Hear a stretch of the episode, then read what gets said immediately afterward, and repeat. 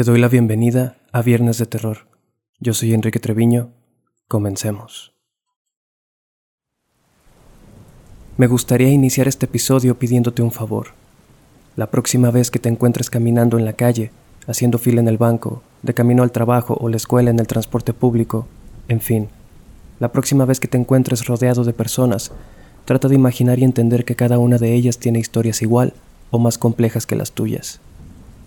El miedo es uno de los ecualizadores más poderosos en la vida. Todos hemos vivido experiencias que nos han aterrado. Todos tenemos algo que contar. Si bien no siempre tiene que ver con lo paranormal, seguramente tienes por lo menos una anécdota en la que el miedo fue un factor determinante. Este episodio recopila diferentes historias de diferentes personas, en diferentes circunstancias y diferentes situaciones. La gente que me contó esto no se conoce entre sí y posiblemente no tienen mucho en común. Sin embargo, sus vidas han quedado marcadas por el mismo tipo de vivencias, momentos en los que el terror se ha hecho presente. A estas personas quiero agradecer profundamente por ser parte de este pequeño proyecto y permitirle crecer cada día un poco más. Si tú, como ellos, tienes ganas de contar algo que te ha ocurrido, puedes contactarme por Instagram. Mis redes están en mi perfil. ¿Crees que es posible invitar presencias a tu hogar de forma inconsciente? Se dice que las entidades malignas se alimentan de nuestra miseria, de nuestros sentimientos más oscuros y de las situaciones cargadas de rencor, violencia y odio. Eunice nos comparte la siguiente historia desde Guatemala. Hace unos ocho o nueve años, cuando ella era una niña de unos nueve o diez, se encontraba en su casa con su familia. Era de noche. En la misma casa vivían su mamá, su hermana y su tía con sus dos hijos, es decir, sus primos. Uno de ellos aún era un bebé. Mientras Eunice estaba con su hermana y su primo mayor en una habitación, comenzaron a escuchar el llanto del bebé, quien se suponía estaba dormido, viniendo del cuarto donde su tía y sus primos dormían. Eunice entonces se dirigió hacia allá para revisar al niño y tratar de calmarlo. Cuando llega al cuarto, que estaba a oscuras, el bebé se encontraba acostado, y antes de que Eunice pudiera acercarse a él, vio como una colcha salió disparada del closet en el que se encontraba guardada y doblada y cayó encima del bebé. En ese momento, los llantos del niño se convirtieron en verdaderos alaridos de desesperación. Comenzó a gritar de una forma perturbadora, como si alguien o algo estuviera tratando de asfixiarlo con la colcha. Ante tal suceso, y llena de terror, Eunice regresó corriendo al cuarto donde estaban su hermana y su primo y les dijo lo que había visto. Comenzaron a discutir, ya que ninguno de ellos quería entrar a ese cuarto en ese momento. Entretanto, el bebé continuaba llorando y gritando, como si estuviera tratando de sobrevivir, tosiendo y luchando por respirar. Después de instantes de pánico, se decidieron a ir juntos a la habitación. Una vez ahí, entraron rápido, le quitaron la colcha de encima al bebé y salieron corriendo a la sala. La familia de Eunice tenía un negocio en la entrada de la casa, donde su madre y su tía se encontraban en ese momento. Alarmadas por el escándalo que escucharon desde el interior, entraron para ver de qué se trataba. Encontraron a Eunice, a su hermana y sus primos alterados, con lágrimas en los ojos y en un estado de pánico. Me cuenta que poco tiempo después recibieron la visita de una amiga de su madre, una mujer de edad avanzada. Esta mujer, al estar al tanto de los sucesos en esa casa, les dijo que los seres oscuros prefieren los hogares en los que hay peleas y discusiones constantes. Eunice me dijo que eso le pareció tener sentido, ya que ella y su familia solía tener constantes roces y enfrentamientos, llegando estos incluso al daño físico. Después de lo ocurrido con el bebé, la madre de Eunice trataba de dejarlos solos el menor tiempo posible en esa casa, donde según me dijo, siguieron pasando más cosas aterradoras, las cuales me seguirá contando en el futuro. Antes de continuar, te recomiendo que te suscribas a mi canal de YouTube y actives las notificaciones para que no te pierdas mi contenido. Checa mis redes en mi perfil para que estemos en contacto en Instagram y TikTok.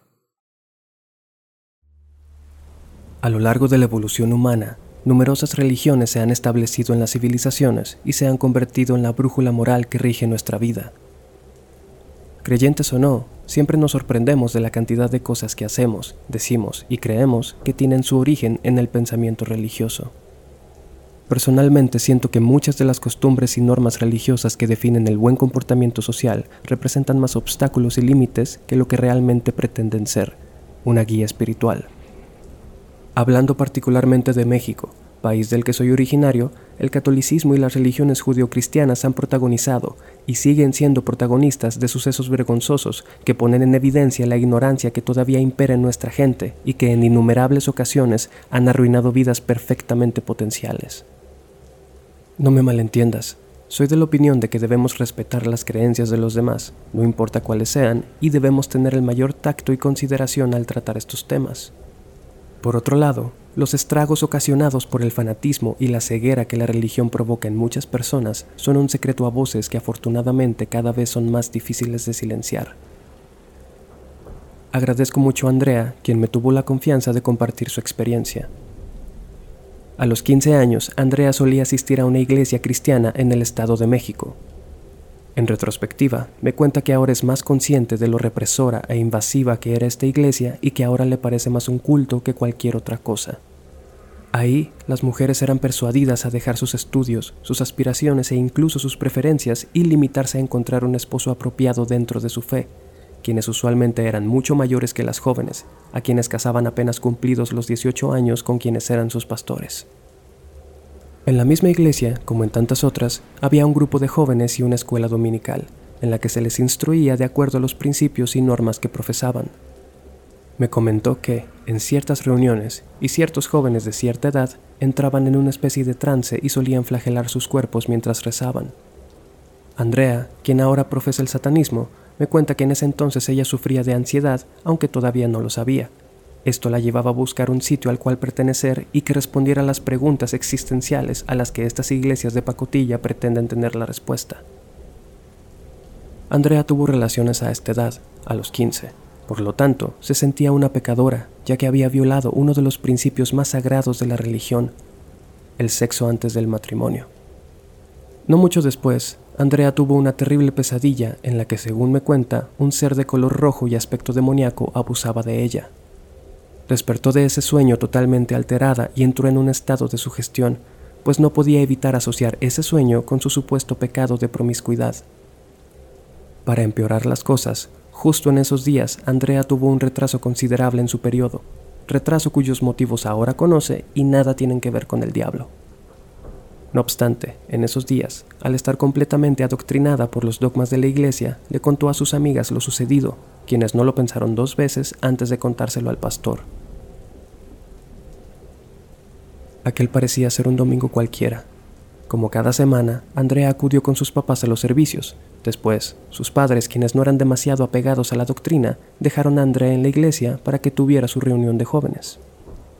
Pero ese día algo iba a ocurrir. La reunión terminó mucho antes de tiempo y la mujer que la presidía le dijo a Andrea que la siguiera. Sin saber aún qué era lo que le aguardaba, Andrea siguió a la mujer por los pasillos hasta llegar al cuarto donde guardaban los instrumentos musicales de la banda de la iglesia.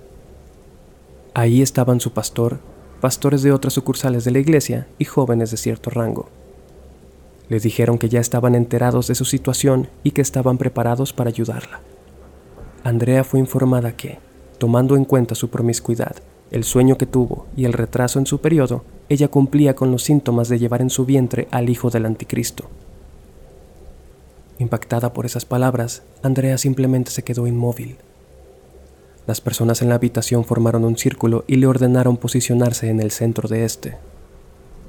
El pastor se acercó a ella y le dijo que no tuviera miedo, que Dios estaba de su lado y que la ayudarían a deshacerse del mal que su pecado había traído sobre ella. Andrea no sabía cómo reaccionar.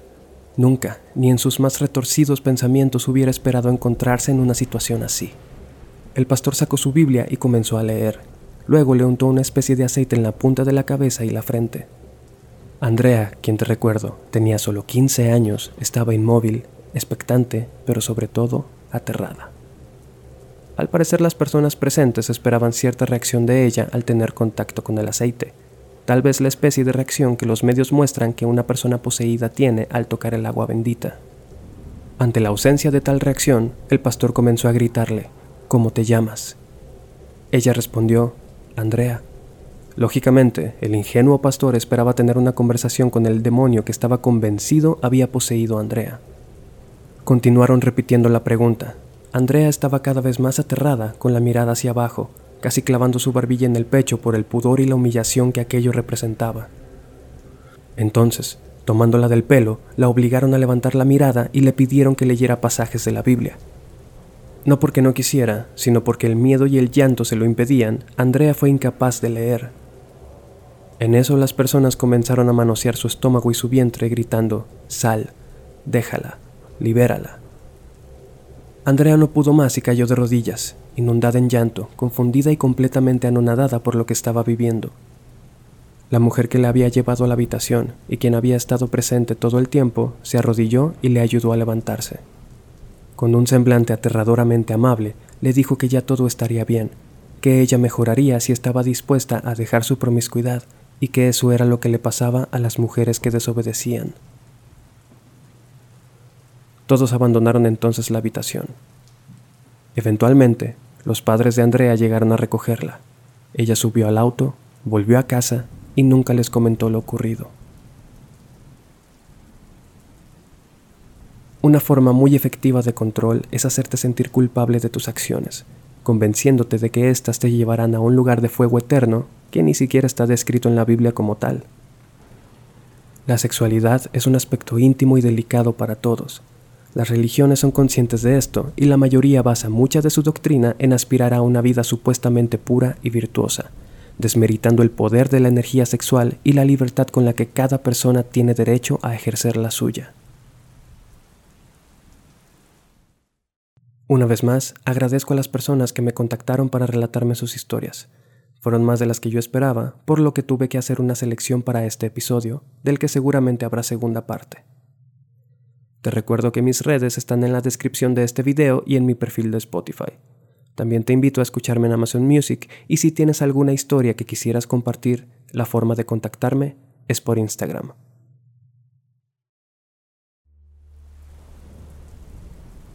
El mundo es un lugar vasto, incomprensible en muchas formas a pesar de que gracias a la ciencia hoy podemos comprender muchísimas cosas, lo cierto es que el universo obedece sus propias leyes y no las nuestras, y no todo lo que vemos tiene una explicación, aunque posiblemente la tenga en el futuro.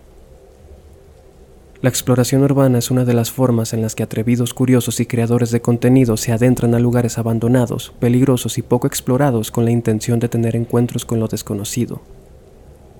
Si bien en la mayoría de los casos estos encuentros no ocurren y todo queda como un montón de tomas de un lugar viejo y descuidado, hay ocasiones en las que estos exploradores se topan con cosas que los hacen huir despavoridos y en muchas ocasiones arrepentirse de por vida de haber entrado a ese lugar. Ben nos comparte lo que le ocurrió a él y a tres de sus amigos mientras exploraban unos canales o ductos en su pueblo. Ben me cuenta que él y sus amigos tienen la costumbre de ir a explorar sitios como torres de agua, panteones, etc. En una ocasión decidieron usar la aplicación Randonáutica para hacer exploración en algún sitio aleatorio. Si no te suena familiar el nombre, te cuento de forma rápida de qué se trata. Randonáutica es una aplicación de exploración que tuvo su mejor momento hace unos cuatro años. Lo que hace es enviarte coordenadas aleatorias de algún sitio en un radio cerca de tu ubicación para que vayas a explorar. Con base a ciertas preguntas que la app te hace, supuestamente tus intenciones y la forma en que te sientes en ese momento van a definir el lugar a donde la app te enviará y lo que ahí vas a encontrar. En Internet hay muchos casos y videos de gente que usa esta app que van desde lo maravilloso hasta lo aterrador. Pues muchas personas han terminado por encontrarse con cosas horribles cuando llegan al sitio marcado por la app. Volviendo a la historia, Aquella vez, Ben se encontraba con solo dos de los tres amigos con los que suele realizar estas actividades. Randonáutica les dio las coordenadas de un sitio en el que ya habían estado antes los cuatro, unos ductos de alcantarillado que se conectan en varios fraccionamientos y que se encuentran a unos 15 minutos fuera de la ciudad. Se pusieron en marcha hacia allá, eran cerca de las 9 de la noche cuando llegaron. Había que bajar por el costado de la carretera para adentrarse en los ductos. Una vez ahí, Ben comenzó a tener un mal presentimiento, por lo que sugirió no caminar por dentro del canal, sino por un lado, donde está la valla de contención. Ya en otras ocasiones han escapado de peligros reales mientras exploran sitios de noche. Eso los ha hecho más habilidosos en esta práctica y sobre todo más receptivos ante cualquier amenaza. Así lo hicieron, y después de unos minutos de caminar, Ben y su amigo se percataron de que el tercero se había quedado inmóvil, como paralizado. Estaba quieto, mirando un punto fijo hacia la recta del canal. Le preguntaron qué le pasaba y él les dijo, ¿No ven esa cosa que está ahí? Al dirigir la mirada hacia donde su amigo les apuntó, lo vieron. Una figura alta, muy alta, de por lo menos dos metros, parada a una distancia no muy grande delante de ellos, casi mimetizada por la oscuridad. Venme cuenta que, pese al susto, ninguno emitió ningún sonido, nadie gritó, nadie salió corriendo de inmediato. Había un ambiente sumamente denso que les hizo a todos paralizarse por un momento. Era casi como estar hipnotizados viendo aquella figura. De algún modo, Ben volvió en sí, espabiló a sus compañeros y los tres se fueron de ahí lo más rápido que pudieron. Ben rompió su playera cuando ésta se atoró mientras saltaba la valla de contención. Días después, los tres le contaron al amigo que no los acompañó en aquella ocasión lo que habían visto. Este, al oír su historia, se quedó serio y su rostro reflejó asombro y preocupación. Les dijo que la primera vez que estuvieron ahí, cuando fueron los cuatro, él se había percatado de aquella figura, pero prefirió no decir nada para no desatar el pánico en sus compañeros. Poco tiempo después, regresaron a aquel punto, a aquellos ductos a las afueras de la ciudad. Esta vez no vieron ninguna figura, pero encontraron el cadáver de un borrego, cuyas entrañas habían sido extraídas de forma violenta y esparcidas por el lugar. No saben qué fue aquello que vieron, ni si el suceso del borrego está ligado a esa figura misteriosa, pero dicen que cuando menos, ese tramo de carretera, por donde están los ductos, tiene una espesa vibra que te hace sentir observado y en peligro. Mi amiga Yuyu, a quien envío un abrazo hasta Canadá, me compartió una experiencia que vivió en su infancia en un pueblo en Guerrero, de donde su familia es originaria. Me cuenta que aquella vez estaban en casa de su abuela, quien tenía huertos y era necesario utilizar carro para llegar debido a la distancia. Una noche hubo una fiesta en el pueblo, así que Yuyu, su mamá, su tía y su primo salieron en el auto a pasar un buen rato allá. La fiesta se extendió y les dieron cerca de las 3 de la mañana, cuando al querer volver se dieron cuenta que el primo de Yuyu, quien se suponía conduciría de regreso, había bebido demasiado y no se encontraba para nada en condiciones de hacerlo. El camino no era precisamente largo, podían llegar a pie en 30 o 40 minutos. El problema era que caminar ese tramo de carretera a esas horas suponía diversos peligros. Al final decidieron volver caminando. Mientras caminaban por la carretera, en la oscuridad, Yuyu dice que comenzaron a escuchar voces a sus espaldas, pero no como susurros, sino el sonido de cientos de voces como cuando hay una manifestación o una celebración. Durante el trayecto, tenían que pasar por un puente al que le dicen el arco del diablo, donde supuestamente se manifiesta este ser. Cuando llegaron a ese punto, vieron a un perro grande y negro que se abalanzó sobre ellas para atacarlas, la madre de Yuyu comenzó a gritarle y arrojarle piedras para espantarlo. En eso, entre el sonido de la multitud y el ataque del perro, la madre de Yuyu la abrazó y le ordenó cerrar los ojos con fuerza. Comenzaron a correr hasta que llegaron a la huerta donde estaba la casa de su abuela. La reja tenía candado y tuvieron que pasar por debajo para poder entrar. Su abuela las esperaba en la puerta de la casa gritándoles que se dieran prisa y entraran. Cuando todas entraron, se escuchó un alarido estruendoso y escalofriante justo afuera de la reja de la huerta. Yuyu lo describe como el sonido que hacen los cerdos al ser sacrificados. Su madre le dijo que la razón por la que le había dicho que cerrara los ojos es porque mientras ahuyentaba al perro, comenzó a ver una sombra enorme y oscura que se cernía sobre ellas. La abuela de Yuyu dice que aquel alarido ensordecedor que escucharon era nada menos que el espectro de la llorona.